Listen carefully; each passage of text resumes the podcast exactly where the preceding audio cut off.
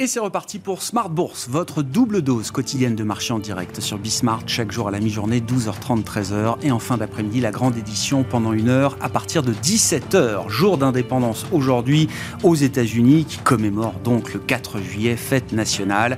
Les marchés américains restent euh, fermés et du coup, euh, l'Europe se traîne un peu. Hein. La tendance n'est pas très euh, affirmée aujourd'hui, c'est le moins qu'on puisse dire, avec d'ailleurs des indices européens qui risquent de terminer cette journée en ordre dispersé. On voit une petite petite baisse pour le DAX allemand, tandis que le CAC 40 à Paris arrive à, conserver euh, quelques gains en progression de 0,5%. Deuxième séance de hausse consécutive et carton plein pour l'instant pour ce début de second semestre sur les marchés après la hausse de vendredi.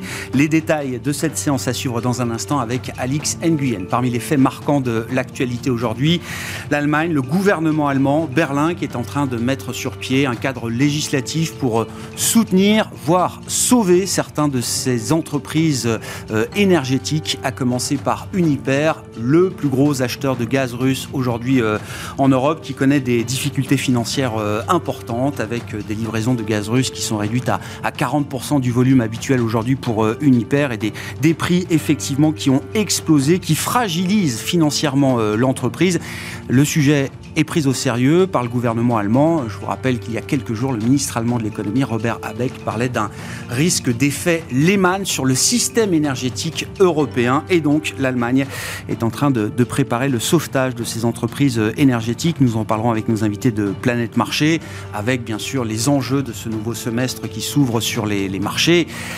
L'histoire de l'inflation a été très largement débattue ces derniers mois. C'est sans doute maintenant l'histoire de la croissance qui va peut-être prendre un peu plus de débat, un peu plus de place dans les débats de marché pour les, prochains mois. Et puis dans le dernier quart d'heure, le quart d'heure thématique de Smart Bourse, nous parlons d'investissement immobilier, euh, pas de n'importe quel immobilier, l'immobilier dans le commerce alimentaire intéressant d'avoir euh, une vision euh, long terme sur ce que seront demain les commerces alimentaires et l'immobilier lié au commerce alimentaire. C'est le président de Greenman Arts, une nouvelle société de gestion immobilière en France depuis un an qui sera avec nous en plateau à partir de 17h45.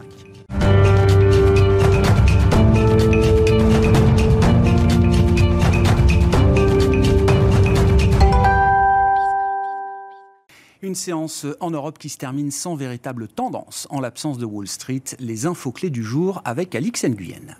L'indice parisien se maintient et entame la, semaine dans le vert. On ne relève que peu d'activité aujourd'hui, euh, du fait pour l'essentiel de la fermeture de Wall Street à l'occasion de la fête nationale.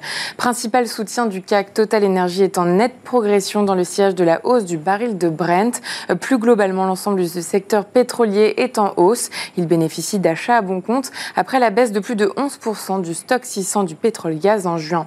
Euh, s'agissant des dernières données en zone euro, les indicateurs sont mitigés si l'indice Centix du moral des investisseurs est au plus bas depuis 2020, il y a aussi en mai le léger ralentissement à 36,3% sur un an de la hausse des prix à la production après 37,2 en avril. La hausse mensuelle est cependant la plus faible depuis 15 mois à 0,7%.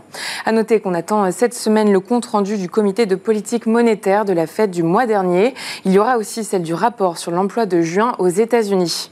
Dans l'actualité des valeurs aujourd'hui, Technip Energy monte, le groupe parapétrolier a remporté un contrat auprès d'Afslan Oslo Celsio pour un projet de capture et stockage de carbone, projet associé à l'usine de valorisation énergétique des déchets d'Oslo. Le montant du contrat est compris entre 250 et 500 millions d'euros. L'ancien patron de la SNCF, Guillaume Pépi, devrait prendre la tête d'Orpea à l'issue de son assemblée générale le 28 juillet. Une annonce qui intervient à quelques jours après l'arrivée de Laurent Guillot à la direction générale. Au-delà de la nomination de Guillaume Pépi, les actionnaires d'Orpea devront se prononcer au sujet d'un renouvellement en profondeur du conseil d'administration. Euh, Plastic Omnium annonce la clôture de l'acquisition de 100% d'Automotive Lighting Systems, une transaction annoncée le 25 mars dernier pour un montant intégralement acquitté sur fonds propres de 65 millions d'euros. Et puis euh, Schneider Electric indique avoir signé le 3 juillet l'accord cadre prévoyant la cession de ses activités en Russie à l'équipe dirigeante Demain, focus sera fait sur les indices PMI, notamment en Chine. Tendance, mon ami, deux fois par jour, les infos clés de marché avec Alix Nguyen à 12h30 et 17h dans Smart Bourse sur Bismart.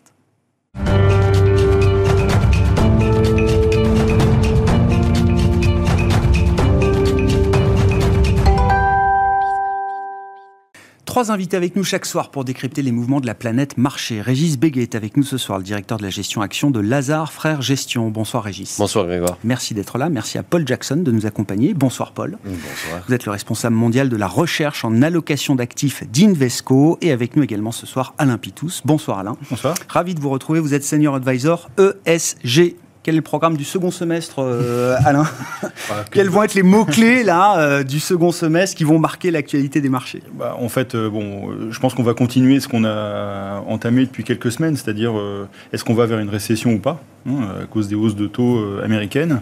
Donc ça, je pense que ça va être le gros driver de la période, puisqu'en fait, on va peut-être aussi réviser des résultats en baisse pour les sociétés qui sont encore attendus en très forte hausse hein, quand même, hein, ce qui est un peu dissonant par rapport aux, enquêtes qu'on peut avoir sur les confiances des ménages, confiance des entrepreneurs, etc. Mm. Donc euh, ça peut quand même euh, être une, euh, on va dire des, nouvelles qui vont être discutées pendant les 2-3 mois qui viennent. Quand ça va être calmé, bah, on va avoir de nouveau des discussions sur les politiques des banques centrales. C'est à quel moment la banque centrale américaine, on anticipait des, hausses, des hausses, des hausses, mais finalement si la récession s'installe, bah, dès 2023, on a déjà, aujourd'hui des anticipations de, baisse dès 2023. Donc euh, on va avoir ce, cette chose-là. Et euh, donc il va y avoir tout ce qui a été euh, enclenché depuis quelques mois qui va avoir des effets, hein, c'est-à-dire sur les pays émergents, sur des entreprises fragilisées sur le plan de la dette, etc. Donc, en fait, on a un peu... N'oublie pas, mais la, la hausse de taux de 75 points de base du mois de juin, par exemple, de la Fed,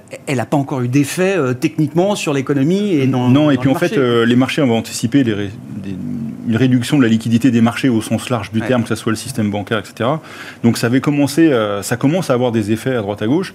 Donc on va avoir toute cette, euh, vous savez, un peu euh, comme si on avait remué la vase depuis dix ans qu'on injecte des liquidités.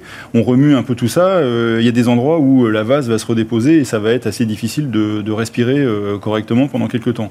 Il y a des entreprises qui sont fragilisées, qu'on a maintenues un peu de manière artificielle pendant la période. On a des pays émergents qui sont en grande difficulté, pas tous, mais quelques uns sont en grande difficulté, ça ne va pas s'arranger. Et puis, euh, aussi, je trouve quelque chose dont on a assez peu parlé, parce que c'est assez étonnant de ma part, enfin, je trouve ça assez étonnant pour ma part, c'est euh, le fait que les banques centrales ont été assez euh, déconnectées depuis quelques temps. C'est-à-dire qu'on a eu des banques centrales qui ont eu des mouvements avant les autres, d'autres qui sont carrément dans l'autre sens. Donc on a quand même ce phénomène qui a généré des, des problématiques sur les devises qu'on n'avait pas eu depuis très longtemps. On a traversé la période Covid sans euh, effet de vide et, sur les devises. Et là, on se retrouve avec euh, une volatilité qu'on n'avait pas connue depuis longtemps sur les devises. Donc tout ça doit se reposer dans un contexte de peut-être récession. Donc euh, ça fait quand même beaucoup de, questionnements. alors après, c'est pas encore le temps des bonnes nouvelles.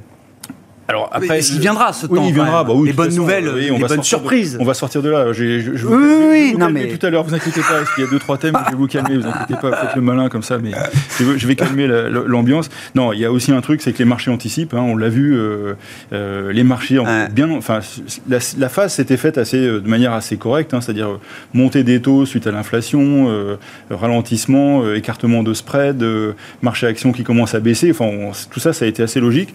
Et c'était avant que toute mauvaise nouvelle soit dans les cours en réalité. Donc, euh, enfin, soit, euh, soit divulgué, oui, soit, Donc, euh, on pourrait avoir le même phénomène. bon, j'entendais des stats ces jours-ci, c'est-à-dire que bah, tout le monde souligne forte dégradation des marchés de taux depuis historique. je crois que c'est 1788, on a sorti ça. Bon, je sais pas d'où ça sort, mais enfin, bon, il y a 1788. oui, oui, sur les marchés obligataires américains, on n'a jamais eu une, une, six mois aussi mauvais.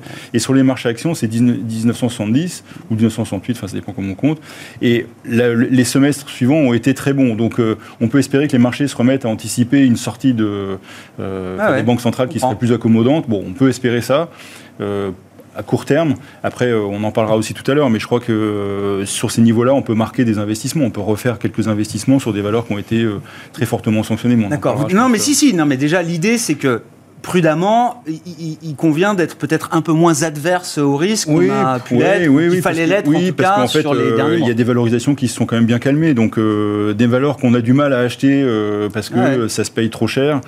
sur la côte parisienne, il y en a quelques-unes, des boîtes très internationales où on a une bonne visibilité, qui se repayent à des niveaux corrects et sans qu'on soit en stress ni sur leur notation ESG, mmh. ni sur leur capacité bénéficiaire. Donc à, à, moyen terme, ça peut être des moments qu'on vient marquer un petit peu. Après, je dis pas de passer absolument boule aller me chercher les small cap à travers la planète, mais voilà, c'est un peu des choses qu'on peut être, qui peuvent être faites en ce moment. Encore une fois, si on arrive relativement bien pondéré, parce que si on arrive un peu trop exposé aujourd'hui, il n'y a plus qu'à attendre. Paul, question très ouverte, là aussi sur les enjeux du, second semestre et du point de vue des marchés. Euh, on cherche toujours à comprendre ce qui est euh, anticipé, ce qui est pricé, intégré. Est-ce qu'il faudrait que les choses, que la réalité économique se dégrade encore un peu plus pour permettre une véritable amélioration de la tendance des euh, marchés? À, mon avis, oui. Euh, donc, euh, dégradation économique, mais aussi au niveau des bénéfices. Parce mm. que jusqu'à aujourd'hui, on, a plus ou moins rien remarqué sur les bénéfices.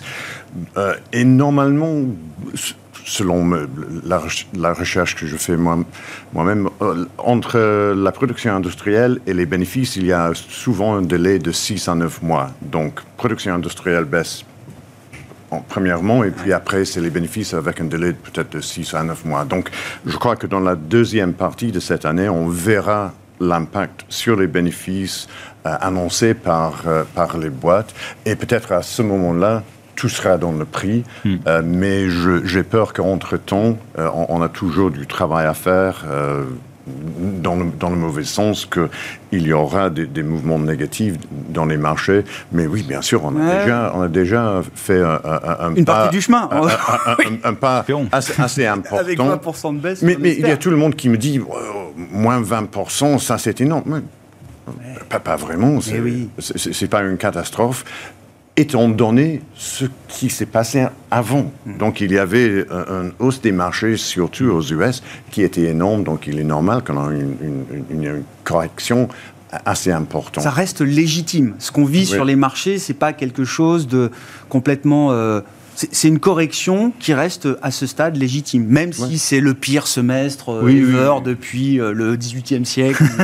non, mais je veux dire, ça reste, euh, au regard des deux années précédentes, par exemple, ça reste légitime. Oui, mais, il faut mettre les choses en relative aussi parce que on a eu une période très difficile pour pour les, obligations. Donc les, les taux ont énormément remonté. Hmm. Donc, en relative, euh, les actions ne sont pas, euh, à mon avis, plus attrayants qu'au début de l'année. Donc, ça, c'est en, en, termes absolus, oui, peut-être, mais en termes relatifs, pas hmm. forcément. Hmm. Euh, donc, les, la dette souveraine était pas du tout intéressant au début de l'année, et peut-être c'est devenu Mm. un peu intéressant aujourd'hui. En relatif, un peu plus attractif. Sur les bénéfices, là, c'est intéressant ce temps de décalage qui, qui va compter hein, pour les, les, investisseurs. on va avoir dans les prochains jours le début de la saison de publication des résultats du deuxième trimestre. Beaucoup l'attendent avec euh, déjà une certaine euh, anxiété, anxiété ou appréhension. Mm. Mais euh, le pire est peut-être encore à venir au-delà des résultats du deuxième trimestre. C'est peut-être pas sur ce deuxième trimestre qu'on verra le, pire du pire en matière de dégradation des bénéfices des entreprises? Moi, je dirais pas forcément. Ah je crois que pendant la, reste de l'année, donc il y aura l'impact des, prix des matières premières. D'abord, qu'il il y aura un squeeze sur, sur les bénéfices.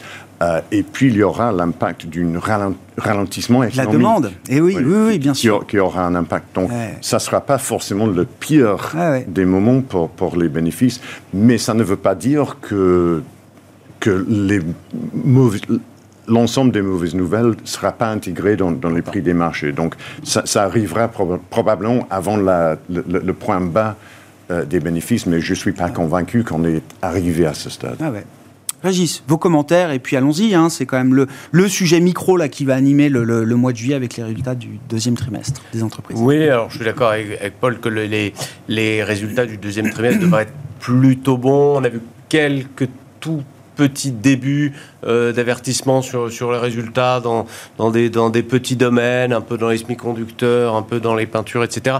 quelques petites choses un peu négatives, mais très très marginales. Pour l'instant, euh, on bénéficie quand même encore mais de cet effet prix, cette inflation dont on parle, dans un premier temps, elle est quand même plutôt favorable aux bénéfices des entreprises dans la mesure où souvent il y a un décalage entre les prix subis des matières premières et la capacité des entreprises à répercuter cette hausse des prix subis sur le prix prix final. Et donc, dans un premier temps, vous avez quand même plutôt un petit effet d'aubaine qui devrait encore se voir.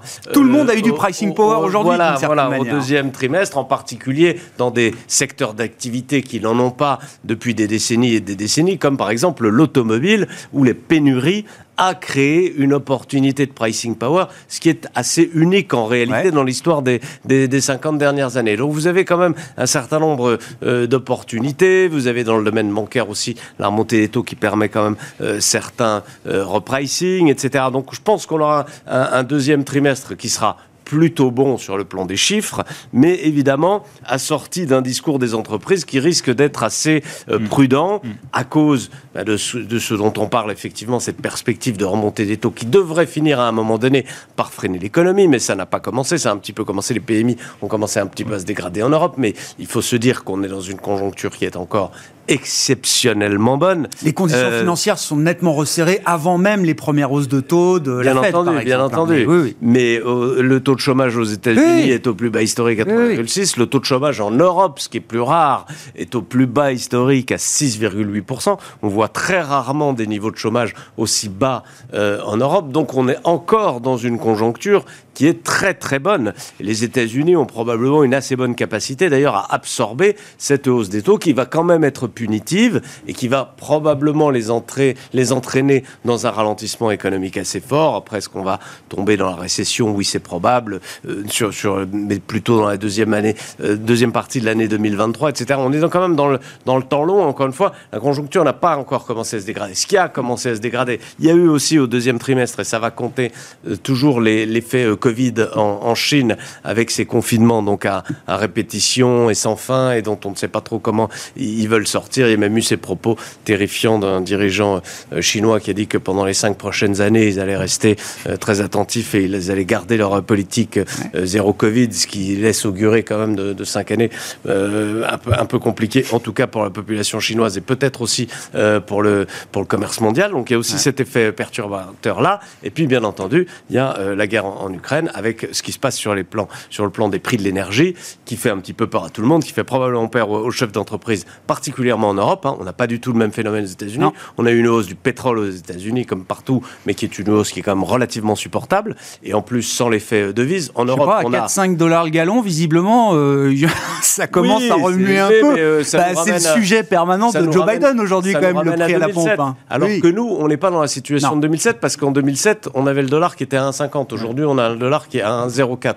Donc nous, on n'a jamais payé le, pétrole aussi cher. Et on double cet effet-là des prix du gaz et des prix de l'électricité qui sont à des niveaux complètement stratosphériques uniquement euh, en Europe, pas du tout aux États-Unis. Donc y a, on sent aussi une divergence quand même, une fois de plus, d'une économie américaine qui a l'air un peu mieux à même de supporter euh, cette, euh, cette, dégradation que l'économie européenne qui, qui, est, a la guerre pas très loin de son, son territoire à elle, plus les effets des prix énergétiques, plus l'absence de politique énergétique depuis 30 ans qu'on finit quand même par, par payer, etc., qui, qui est un, un petit peu plus compliqué probablement. Cela dit, quand on, ramène tout ça aux, valeurs boursières, euh, elles ont quand même déjà anticipé une assez grande partie de cette dégradation, peut-être pas la totalité, mais c'est vrai qu'on a fait plus que corriger les surévaluations des actions. Il y a deux phases en fait dans la baisse. Il y a une première phase qui a été la correction des surévaluations et notamment aussi des valeurs de la digitalisation de tout ce qui mmh. s'était passé pendant le Covid. C'était pas seulement une correction d'évaluation, c'était aussi une normalisation des business models. Et puis plus récemment, euh, enfin à partir de la guerre en Ukraine avec mmh. des, avec une certaine volatilité, une correction sur le cycle, sur l'anticipation donc de, de, cette euh, dégradation de, de, d'earnings momentum, comme on dit, de dynamique de, de résultats.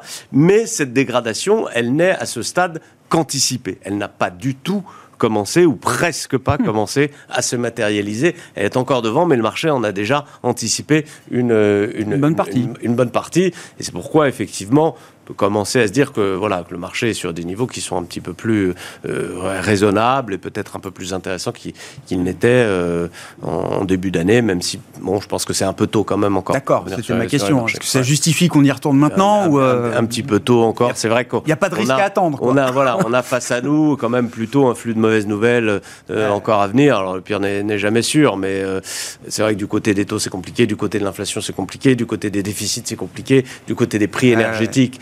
Il y aura peut-être des solutions qui vont être imaginées quand même euh, sur l'énergie, mais euh, voilà, c'est vrai qu'on voit pas beaucoup de pas beaucoup de bonnes nouvelles à l'horizon quand même. Même si, hum. alors, Alain, des bonnes surprises, je ne sais pas. Vous bah, la, bonne surprise, bah, la, bonne surprise, ça pourrait venir juste des marchés, quoi, qui se mettraient à un peu anticiper euh, une sortie euh, plus positive. Mais c'est vrai que tout ce qui a été dit n'est pas très optimiste. Après, sur les, les, 20%, il y a des secteurs qui ont quand même euh, très, très, très largement plus souffert que ça. Ah, on a tout ce qui est tech, hein, qui a pris quand même un bon 50%. On est, par rapport au mi-novembre où on était dans les plus hauts, on a quand même fait un recul extrêmement violent. et d'autant plus violent que vos résultats a été médiocre. Donc euh, tout ça, ça a quand même été euh, particulièrement bien nettoyé. Après, il y a des poches, effectivement, où il y a encore euh, des, craintes à avoir. On n'a pas, on n'a pas fini l'ajustement, mais je pense que si le ralentissement se concrétise, et que euh, on commence à anticiper. Les anticipations sont dans le marché. C'est 75 euh, BP de baisse des taux américains en 2023, ce qui n'est pas eh tout à fait ce qu'on entend euh, dans les médias depuis, depuis quelques semaines. à ce moment-là, les marchés pourraient commencer sur les segments qui ont le plus souffert et qui ont de la visibilité, recommencer à, à, se mettre à se dire que bon voilà le plus dur est passé. Mais, mais encore une fois, le marché obligataire a changé de régime quand même, hein, effectivement depuis. Alors le marché obligataire des emprunts d'État, c'est ah oui souverain. Vous tout à l'heure, c'est les autres autres, euh, euh, ça continue à quand même pas être triste et euh, les, investisseurs demandent une prime plus importante, que ce soit sur le high yield, que ce soit sur les emprunts d'État, enfin sur les emprunts émergents au sens large du terme. C'est visiblement très compliqué de traiter sur le crédit. Il y a, il y a vraiment ah bah, peu de liquidité ah bah, quand on veut passer des gros blocs, il y a des, ordres. Il y a des questions aussi des banques centrales qui, d'une manière ou d'une autre, permettaient d'avoir une liquidité pour acheter tout ça, qui s'est quand même sérieusement calmé. Donc je pense qu'il va y avoir un tamis, c'est-à-dire que le redécollage, mm. euh, il se fera euh, d'abord sur les entreprises qui vont avoir des, des guidance euh, plus positives. Même s'ils marquent par des résultats en disant bon ça va être un peu moins bon etc mais 2023-2024 ça devrait être un peu meilleur enfin ou au moins arrêter de se dégrader et recommencer à performer euh, mais il y a pas mal d'entreprises qui vont pas pouvoir dire ça. Des entreprises qui sont euh, très liées à quelques à des éléments extérieurs euh, et qui en souffrent, qui hmm. ont un endettement important, qui ont des refinancements à faire. ces entreprises-là vont pas pouvoir raconter quelque chose de très positif. Et, et ces entreprises-là aujourd'hui ont du mal à accéder au marché. Pour peu qu'en plus, alors je, je, souris en disant ça, mais pour peu que leur notation ESG soit pas très bonne, elles vont se retrouver dans un segment qui est qui est mal vu. Et, et, là aussi, on va voir moi, je pense que c'est le point clé, c'est la gouvernance des entreprises. C'est-à-dire que les gouvernances d'entreprises où euh, il y a des difficultés de gouvernance en ce moment, c'est pas le moment d'avoir, euh, euh, de ne pas avoir la main ferme sur le, manche, hein, mmh. clairement. Donc, les entreprises qui sont en refonte, etc., c'est des moments extrêmement difficiles. Donc, le marché va, il va être discriminant et c'est un moment de discrimination très fort. Enfin, on le sait, hein, c'est les moments de discrimination sur les marchés, c'est les périodes d'inflation. Donc on est en plein dedans. les périodes de guerre, bon, c'est pas mal. on a ça aussi. Et, puis les périodes de révolution technologique. Alors, euh, euh, on la voit pas trop venir sur euh, l'énergie. Enfin, on commence à distinguer pas mal d'endroits où on se dit tiens, il pourrait y avoir ça qui. Se... Mais bon, c'est pas tout de suite. Et tout ça fait des gros arbitrages, des grosses, des grosses rotations mmh. sectorielles, etc. Bon, c'est pour ça que je suis moins négatif, c'est-à-dire que il va y avoir ces arbitrages, cette discrimination, bah, ne faut pas être dans les mauvais endroits de la discrimination, ça c'est clair. Par contre, euh, ça, ces endroits-là, il en reste encore un peu, parce que normalement, on l'a vu en 2008, hein, les périodes difficiles, c'est du moins 80% sur les entreprises qui sont concernées. Hmm. Et il y a plein d'endroits, euh, on a déjà fait bah, On l'a vu, ça. Oui, mais pas, partout. Enfin, il y a des endroits, il en reste. Hein, euh, là, les gens n'ont pas encore réalisé la problématique d'endettement. C'est-à-dire que ce que ça va l'endettement, le refinancement de ces entreprises, comment ils vont faire? Hmm. Quand on avait juste un problème de spread un peu plus élevé, mais qu'on se finançait quand même, c'est pas très grave, parce que le levier est énorme. Mais là, comment vous faites si vous n'avez même pas accès au marché Donc euh, ça, c'est quand même un problème donc, euh, qui peut faire... Euh, des discriminations. Alors si ça reste marginal, c'est pas très grave. Hein. Mais si c'est dans les, euh, souvent on dit dans les marchés obligataires, quand on a le high yield, on a des taux de rendement tellement euh, importants que ça permet de compenser quelques défauts. Oui. Si c'est quelques défauts, c'est pricé. Mais si c'est trop de défauts, ça peut devenir. Le portefeuille ne tient plus. Bah, Le portefeuille, et puis bon après les problèmes de liquidité en cascade que ça génère. Donc euh, voilà, c'est, je suis pas en train de dire ça va être nettement meilleur, mais il peut y avoir des poches de risque De, risque très fort, euh, à côté de, de, marchés euh, qui, sont, euh, qui vont être un peu meilleurs. Quoi. Bon, des marchés dispersés. Ah oui, c'est vrai que ça, c'est le thème de la dispersion très très fort. vos commentaires, Paul, et puis cette idée de la récession, parce que j'aimerais bien qu'on précise un petit peu les choses. c'est quasiment certain désormais que le deuxième trimestre aux États-Unis verra une nouvelle contraction du PIB. En tout cas, j'ai vu l'ISM de vendredi qui n'était pas très bon. On voit le modèle Nowcast de, de la fête d'Atlanta qui est quand même assez négatif sur le, le PIB du deuxième trimestre, qui sera publié dans, quelques dizaines de jours à peine. Hein. donc on arrive quand même, on, est, a passé le, bout du deuxième trimestre. L'idée d'une récession technique, c'est ce que le marché attend, ou quand on parle de récession aux États-Unis, c'est plus en lien effectivement avec le taux de chômage qui remonte, au-delà de 4% peut-être, 4,5%. Euh, euh, est-ce que c'est ça qu'on prévoit et qu'on attend peut-être pour la suite? Euh, À mon avis, c'est assez compliqué parce que le, le PIB du premier euh, trimestre était, si on regardait les, chiffres de base, c'était, c'était un, trimestre normal. Mais il y avait un impact négatif énorme venant des, des, exportations nettes. C'est vrai. Et ça ne sera pas répété, à mon avis. Hmm. Donc, malgré le fait qu'il y a eu une dégradation dans, dans la consommation et peut-être dans l'investissement, il se peut que le, le PIB la, croissance peut être positive parce qu'il y aura ce, rebond, il n'y aura pas cet impact négatif des, des la balance commerciale. Euh, donc je, crois que c'est assez compliqué. Mais je crois que si on regarde la tendance, pour moi, forcément, la, la tendance se dégrade. Euh, mais je ne suis pas convaincu qu'il y aura un deuxième trimestre négatif, donc euh, il n'y aura pas cette idée de récession. On n'aura pas le headline récession aux États-Unis euh, sur la première partie de 2022. Mais, mais, je, dirais, je, dirais, que c'est pas garanti. Et même si on a cette headline, euh, ça ne sera pas forcément hyper important. Euh, à cause du fait que c'était. C'est pas une histoire fondamentale. Là, nette dans le premier trimestre qui a forcé un peu, les choses. Mais oui, il faut regarder les bénéfices il faut regarder l'impact sur l'investissement parce que souvent c'est une dégradation d'investissement qui provoque hmm. la récession. Et puis après on, voit une hausse du, chômage.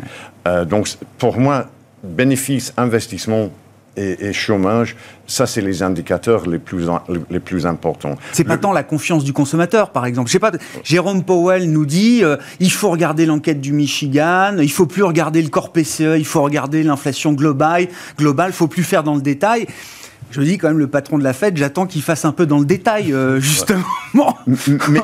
mais, mais, par, contre, je, dirais que, que, la consommation aux US, oui, c'est en train de se dégrader. Et ça, ça a été soutenu depuis une certaine période par une baisse du, du des savings. Hmm. Euh, ah de, le, taux d'épargne ah euh, a, a, fortement, été fortement à la baisse. Ça sera plus le cas donc maintenant, le, consommateur est confronté par une baisse des revenus qui aura un impact sur les dépenses. Euh, donc le, lien entre ces deux-là, les revenus et les dépenses, le lien sera réétabli. Et je, crois que le consommateur sera plus faible que mm. depuis, euh, depuis un certain temps. Et ça sera peut-être l'impact négatif le plus important. Mais, mais parce que les chiffres du premier trimestre étaient tellement. C'était bizarre, c'était complètement forcé. Ils ont toujours un problème de calcul sur le premier trimestre en plus aux États-Unis. C'est toujours un trimestre avec des effets saisonniers euh, importants. Juste petite question technique, mais euh, bon, euh, on avait compris que la Fed essayait d'offrir un peu de visibilité au marché avec des, des, hausses de taux de 50 points de base qui avaient été balisées. Et puis la réunion du mois de juin a montré qu'on a organisé en dernière minute une surprise pour choquer peut-être un petit peu le marché avec une hausse de 75 points de base.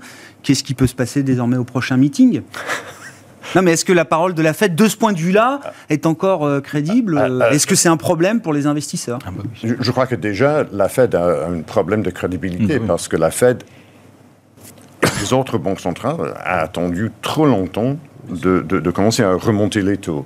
Donc, ils, ils, ont, les, les, banques centrales, elles ont perdu la, la, la, bataille contre mmh. l'inflation parce qu'ils étaient trop inflationnistes dans leur politique.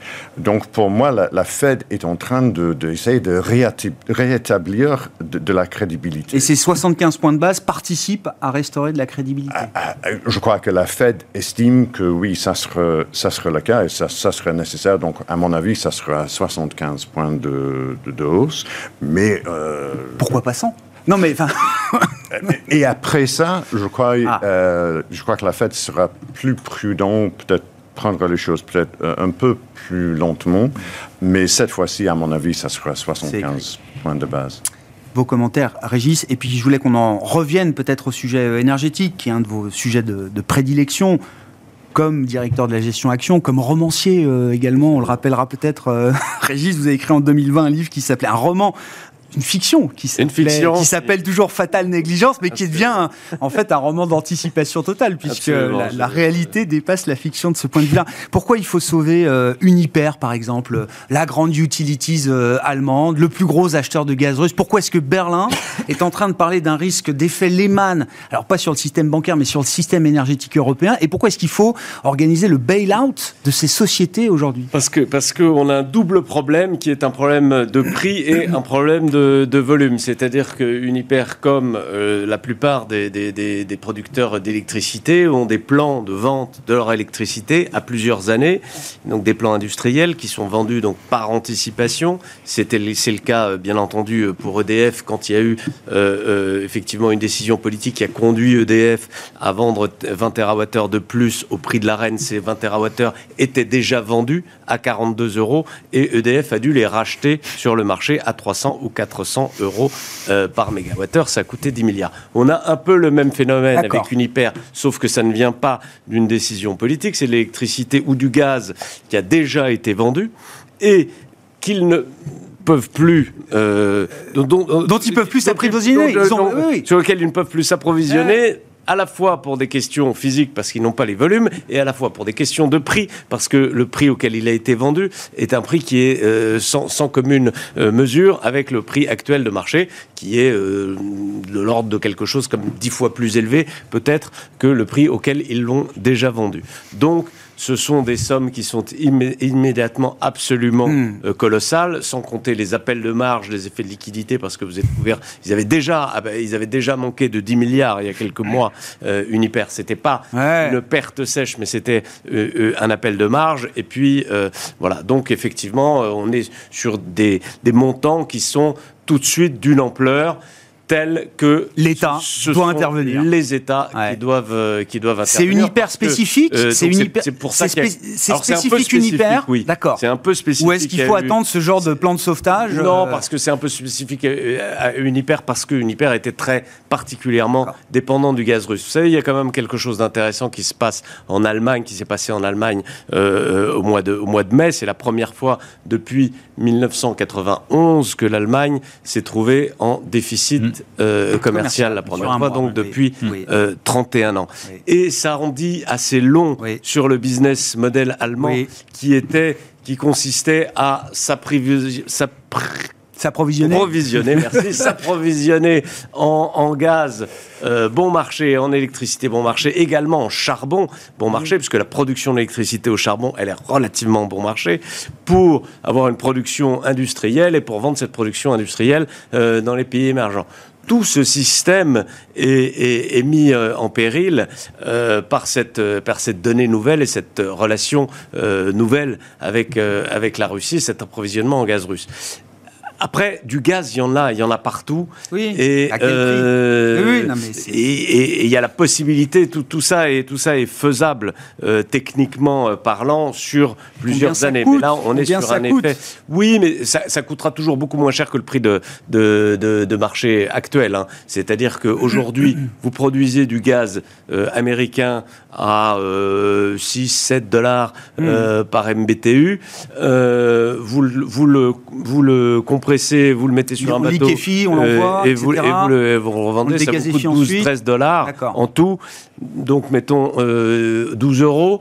Et ces 12 euros sont à comparer à un prix de marché aujourd'hui en Europe qui est de 40 euros. Hein. Donc, je veux dire, vous avez très largement de la marge de manœuvre pour, pour mettre en opération tout ça. Mais ça prend quelques années et ça, et ça remet évidemment en, profondeur euh, en, cause le, modèle allemand ah qui a en plus décidé de sortir du nucléaire. Donc tout ça est une, euh, effectivement une, histoire assez, assez euh, cocasse. J'ai revisionné le trailer de Fatal Négligence. Donc c'est crise, crise climatique, pic de consommation énergétique, rupture d'approvisionnement. Ça se termine comment? Ça, ça, le, roman, le, roman se termine quand même plutôt, plutôt bien, mais on passe par des moments qui sont pas du tout, qui sont pas du tout sympathiques. Et c'est vrai que dans Fatal Négligence, l'origine du, phénomène, c'était un phénomène climatique qui s'appelle le Moscou-Paris. Donc là aussi, il y avait quand même quelque chose. Mais c'était pas Moscou, c'était pas le même Moscou. C'était de l'air de Moscou. Oui, j'entends bien. Non, mais c'est.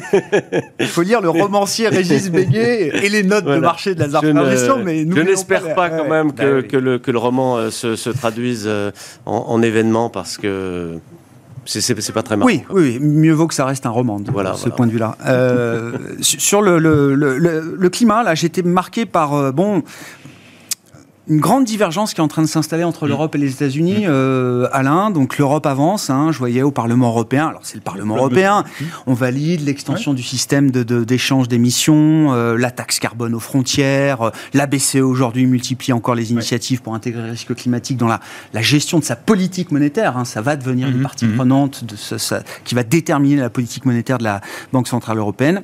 Aux États-Unis, la Cour suprême, qui a été très active ces euh, derniers ah temps, nous dit que l'administration chargée de la protection de l'environnement n'aura pas tous les pouvoirs qu'elle désirait pour euh, faire le grand coup de balai euh, énergétique et avancer sur la transition. Alors, bon, voilà, c'est, on n'a on a qu'à regretter ça, hein, c'est un fait. Après, ce qu'il faut voir aussi, c'est que les entreprises bougent un peu quand même, c'est-à-dire qu'elles prennent des mesures, c'est-à-dire qu'elles annoncent des choses qu'elles n'annonçaient pas en Europe et aux États-Unis en particulier. Euh, enfin, regardez comment c'était il y a 5 ans, regardez comment c'était il y a 3 ans, et maintenant, je trouve que les entreprises euh, annoncent des choses sur la transition énergétique. Donc euh, les États peuvent. Elles vont au-delà de ce que le cadre. Oui, d'accord. Elles front-run quand même. elles anticipent. Tout à fait. oui, tout à fait. Au-delà de la réglementation. Au-delà de la réglementation, on peut. Alors autant on va laisser des entreprises faire ce qu'elles veulent c'est euh, la Cour suprême qui le décide. Des États qui, euh, sont dépendants euh, de certaines entreprises et qui ne veulent pas les pénaliser, donc ils vont les laisser faire. Par contre, d'autres vont être mieux disantes et largement mieux disantes que ça. Donc c'est un peu c'est un peu mon espoir. Enfin bon, je, voilà, il faut bien que j'en ai un petit peu, mais ça, c'est euh, voilà, ça c'est le premier point. Après, si on revient sur l'Europe, je pense qu'il faut distinguer les, les, éléments, quoi. C'est-à-dire qu'en fait, il y a tout un tas de mesures qui sont annoncées, qui sont des, des mesures de long terme. Euh, à court terme, non. On, doit passer l'hiver. Hein. C'est-à-dire qu'on que euh, on va relancer du charbon, on va aller à fond sur tout ça parce qu'il faut passer l'hiver. Ça va pas tuer le signal de long terme nécessaire bah, à la transition le énergétique. Le problème, c'est que, si vous voulez, on a, plus on va vivre comme ça avec de, on a un problème politique pour l'hiver, quoi. C'est-à-dire qu'en fait, les populismes ont repris la main quand même, hein, et on veut, on veut essayer de les étouffer, ce que font les Allemands euh, euh, sur l'énergie, c'est un peu ça aussi, hein, malgré tout. Et puis j'entends quand même un peu que ça se ça se corse un peu, euh, enfin c'est une façon de parler, en Italie. C'est-à-dire qu'il y a des tensions politiques en Italie. Euh, des deux extrêmes, du sommet de l'OTAN. Euh, des deux extrêmes qui, qui, commencent à bouger aussi. Donc on a cette, problématique de court terme. Après, les problématiques de plus long terme, moi je crois que bon, on prend des mesures, c'est très bien. Il y a encore l'espoir d'arriver à inverser une tendance qui est très négative sur le climat. Moi je pense qu'il faut aussi très rapidement prendre des mesures de résilience. Hein. C'est-à-dire qu'en fait, des mesures de résilience pour euh, euh, éviter les impacts. quand j'ai vu votre, votre document, j'ai vu vous parler de, tout ce qui se passait sur le climat. Je croyais que vous alliez parler de tout ce qui s'est passé, ne serait-ce que sur le week-end sur le climat. Enfin, c'est-à-dire que c'est un festival entre euh, des glaciers qui s'effondrent, des glaciers qui s'effondrent. Enfin, je pensais que vous parliez de ça. Mais je pense que ça, il y a des mesures de résilience à prendre sur le, pour aider les entreprises, pour travailler sur le transport, sur le logement, sur l'alimentation, sur l'eau, une paille quand même, hein, localement. Et puis, je pense que la meilleure solution, c'est un peu ce qu'on veut essayer de faire en Europe, c'est essayer de faire des collaborations. Il n'y a que ça qui fonctionne. C'est-à-dire que les problèmes alimentaires, on parlait du gaz, on peut parler du blé. Du blé, il y en a dans le monde. Il y en a largement suffisamment pour alimenter tout le monde. Le problème, c'est qu'il y a un décalage qui se crée, et c'est ces décalages qui créent tous ces problèmes. Donc, euh, les collaborations sont extrêmement importantes. Je pense qu'il y a ça à faire à court terme, un peu en parallèle de ce qui se passe sur la guerre, sachant qu'à plus long terme, il y a plein de mesures à prendre. Paul, vos, commentaires, encore une fois, sur ce sujet, enfin, la lutte climatique est peut-être la, première de, toutes les luttes euh, aujourd'hui, en tout cas sur le long terme, pour les générations euh, suivantes. Voir des blocs aussi importants que l'Europe et les États-Unis qui euh, divergent de ce point de vue-là, c'est sûr que, bon, on se dit que c'est mal engagé pour pour avoir un front uni, un peu d'intelligence collective, de solidarité, de tout ce qu'il faudrait pour que ce soit efficace au regard de l'urgence. Je suis d'accord, d'accord qu'on a déjà perdu la, première bataille. Mm. Euh, maintenant, c'est. Euh, et donc, il faut s'adapter maintenant. Il faut, il faut tout faire pour s'adapter euh, parce que avec tout ce qu'on a fait. C'est plus une transition, c'est une adaptation. oui. Tout ce qu'on a fait jusqu'à aujourd'hui, il y aura encore une augmentation de, de la température assez important. On, parle de 1,5, mais ça, c'est déjà, c'est déjà parti. 2,5 parti, c'est probablement quelque part entre 3 et 4 si on réagisse maintenant. Mais il faut se préparer pour cette, augmentation de 3 à 4 degrés et, on n'est on pas prête. Donc, beaucoup d'investissements à faire pour réduire les émissions, mais aussi pour se préparer pour vivre avec. Donc, investissement dans, dans l'adaptation. Qui doit supporter la sobriété? Enfin, C'est tout le monde, c'est les ménages avant tout, c'est les entreprises et les industries euh, parce que ce sont elles qui émettent le plus euh, au global C'est tout le monde. Tout le monde. si c'est les entreprises, forcément, c'est les ménages. Euh, bah oui. les, les, coûts seront passés, repassés aux, ménages. Oui, sur cette conclusion, euh, les, États-Unis font preuve toujours de, de, pragmatisme. Évidemment, ce sont eux qui, partent du plus haut en matière d'émissions de, gaz à effet de serre, c'est bien connu. En même temps, c'est probablement la zone géographique qui a le plus diminué ses émissions de gaz à effet de serre sur les 30 dernières années. En dynamique En particulier sur la, sur la période récente grâce à l'avènement du gaz de schiste qui a permis un switch du charbon vers le gaz, qui a permis une très forte réduction des émissions de gaz à effet de serre. Ça peut poser d'autres questions environnementales. Mais euh, dans la production d'électricité. Et donc, euh, voilà. Euh, après, il y a la Chine, qui est quand même le, premier émetteur de, gaz à effet de serre, pas par habitant, mais globalement, aussi par notre intermédiaire, parce qu'on a beaucoup délocalisé, évidemment, mmh. de production en Chine, mais sur donc un phénomène qui est mondial. Je ne suis pas sûr, moi, que euh, se, regarder entre Européens, essayer de faire des trucs entre Européens, sachant que euh, voilà, chaque pays représente une infime proportion des émissions de gaz à effet de serre. Ça sert à, grand chose sur le plan euh, de, de, de, la, gestion de ce phénomène moi, je pense que c'est, à l'échelle mondiale. C'est pas pour ça, c'est pour la résilience. Et la résilience, il faut qu'elle soit ça, c'est, européenne. encore une autre. Et oui, on a un sujet, on a un sujet clé. Hein, c'est demain, quand vous voyez l'état de la, de la politique en Europe avec, allez, on va dire 100 000 immigrés par an, comment ça va va se passer avec 2, 3, 4, 5, 10 millions d'émigrés qui vont arriver aux frontières et qui pourront plus vivre là où ils vivent. Donc euh, il y a un sujet euh, qui est euh, majeur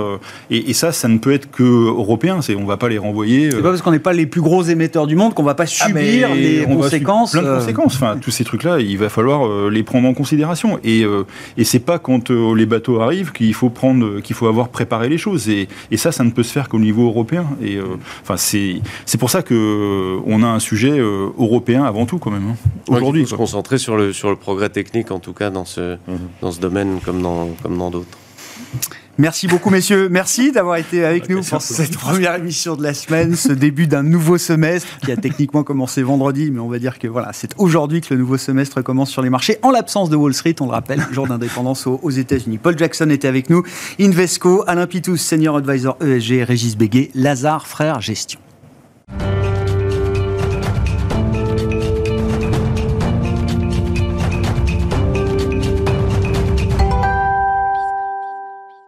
Le dernier quart d'heure de Smart Bourse, c'est le quart d'heure thématique. Nous parlons d'immobilier ce soir et plus précisément d'immobilier lié au commerce alimentaire. C'est l'expertise de la société de gestion immobilière Greenman Arts et son président est avec nous en plateau.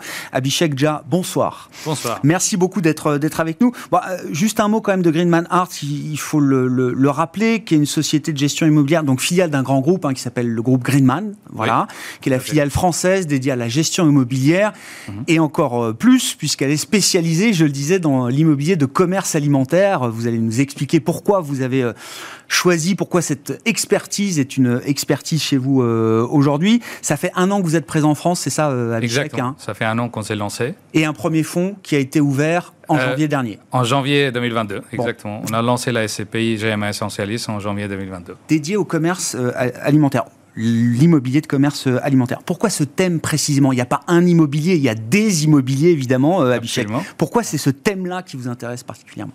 Euh, Premièrement, le groupe Greenman est spécialisé dans, dans l'immobilier de commerce alimentaire depuis 17 ans. Donc, on a beaucoup d'expérience en Allemagne. Et puis, euh, on a vu qu'il y avait cette opportunité. On, est, on connaît très bien le marché euh, de commerce alimentaire. On connaît les, les dix premiers acteurs d'Europe euh, très bien. On connaît comment ça marche, comment ils réfléchissent. Donc, euh, pour nous, c'était une évidence de rentrer dans le marché français et se, se, lancer exactement dans ce thème-là et répéter le modèle qu'on a, on a déployé en Allemagne et qui, qui est une réussite force et faiblesse du thème euh, du commerce euh, alimentaire. Il faut peut-être regarder sur différents horizons de temps. C'est quoi les forces structurelles de l'immobilier de commerce alimentaire quand on investit alors sur des horizons de temps qui sont parfois de 10 ans hein, quand on parle euh, d'immobilier à Bichec et puis peut-être à court terme, comment vous regardez la conjoncture et le phénomène inflationniste qui a un impact effectivement sur les grands groupes de distribution et pourquoi pas sur la partie immobilière pour ces groupes de distribution? Absolument. Oui, euh, en fait, euh, l'alimentaire, c'est le, le, besoin primaire des gens. Euh, nous, on réfléchit vraiment à long terme, donc notre raisonnement, c'est 10 ans, 15 ans, 20 ans. nos locataires, ils sont pareils. on voit de plus en plus qu'il y a ce, ce, système de sale and lease back, donc les locataires qui sont historiquement, mm. les Carrefour, les Auchan, et qui sont historiquement propriétaires de leurs murs, ils les vendent aux acteurs comme nous mais derrière, ils, signent des baux long terme euh, avec des périodes fermes pour sécuriser le remplacement. Et pour nous, c'est super parce que ça nous donne de la visibilité, ça nous donne de la stabilité euh, et on, sait que c'est quelque chose que nos investisseurs cherchent aussi. Mm. Parce que GMA Essentialist, c'est une SCPI euh, grand public, donc c'est tout à fait aligné avec l'intérêt des investisseurs et nos locataires. Mm sur la conjoncture euh, actuelle et, notamment, alors ça fait partie des mesures qui sont ouvertes aujourd'hui, par exemple par le gouvernement euh, français, l'idée qu'on va bloquer la progression des euh, loyers immobiliers. C'est vrai que l'immobilier a cet avantage souvent d'avoir des loyers indexés sur, sur l'inflation. Là, le but étant de lutter contre l'inflation, on va essayer de limiter la progression des, des loyers à court terme, est-ce que c'est un point gênant quand même pour l'investissement immobilier en général et spécifiquement pour l'immobilier de commerce alimentaire? Euh, En fait, euh, les, les, baux euh, de commerce alimentaire, au moins, en, tout cas les baux que nous on signe, ce sont des baux qui sont indexés avec un, des indices qui sont un mélange de l'indice de deux ou trois indices. Donc ça protège euh, quand même contre l'inflation. Euh, là où ils ont euh, décidé de, de, de caper l'indexation, c'était plutôt pour le, la partie résidentielle mmh. et dans un contexte très spécifique. Alors que nous, c'est des beaux commerciaux, c'est classique. Et l'avantage, c'est que oui, c'est indexé chaque année. Et vu que nos, nos enseignes, les, nos locataires, ils résistent mieux euh, la, la, crise, l'inflation, euh, des environnements inflationnistes, euh, nous, on pense que ça va, ça va rester assez stable et mm. on, va progresser avec, avec l'inflation en termes de, de loyer et la collecte. C'est quoi la vision que vous avez du fonctionnement et de, de l'équilibre du commerce alimentaire sur les prochaines années, dans le prochain cycle, entre euh, les murs, enfin le, physique traditionnel entre la partie euh, e-commerce, logistique. Euh, on a vu aussi l'essor du quick commerce. Tout ça implique effectivement une comment dire l'apparition peut-être d'un nouvel immobilier de commerce alimentaire également, Abhishek. C'est des tendances qui vous intéressent, que vous cherchez à capter également? Absolument, ah, ça, ça, nous intéresse beaucoup. Évidemment, ce sont des questions qu'on nous pose tout le temps, les investisseurs, les partenaires, tout le monde. Et on voit que, en fait, à la fois nos locataires, ils s'adaptent vraiment très très bien et très très vite euh, euh, aux, besoins en ligne, etc. Par exemple, l'e-commerce pendant la pandémie, quand tout était euh, fermé, les, supermarchés étaient ouverts et on a, on a, on a vu qu'on a dû adapter les, les, les, unités, les supermarchés pour le click and collect. par exemple, c'est une tendance qui a explosé en France. et cette offre-là, chez les grands retailers, Elle est satisfaisante aujourd'hui?